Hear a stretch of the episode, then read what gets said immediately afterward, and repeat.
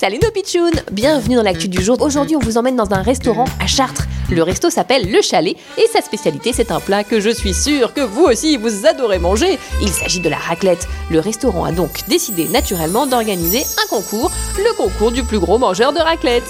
Oh oh oh Salut les pitchouns Moi je peux participer? Toi, l'ours? Ah bah sûrement Je pense que tous les gros mangeurs sont les bienvenus.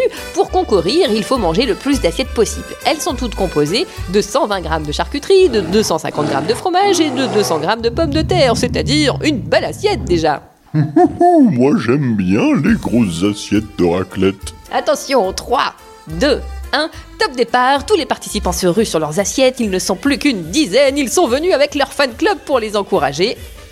Ah là là, déjà une assiette d'englouti chacun, ça va vite Et de deux assiettes, oulala, là là, mais ça s'enchaîne à toute vitesse Hmm, moi je prendrais bien un peu de miel aussi. Les participants continuent d'engloutir leurs pommes de terre et leur fromage à raclette, je ne sais pas comment ils font, moi ça me donne mal au cœur de les voir manger comme ça. Moi non, j'ai pas mal au cœur. Miam Et de trois assiettes par participant, oh là là, ça y est. Ah, ça y est, il y en a un qui abandonne et de deux et de trois, ils n'en peuvent plus. Ah si là, un dernier qui continue, il dévore encore une assiette.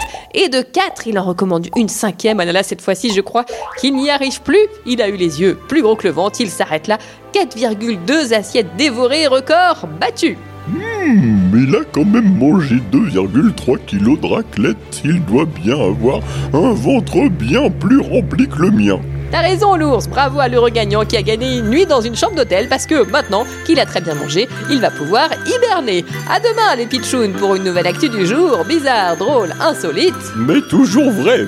Il en faut peu pour être heureux.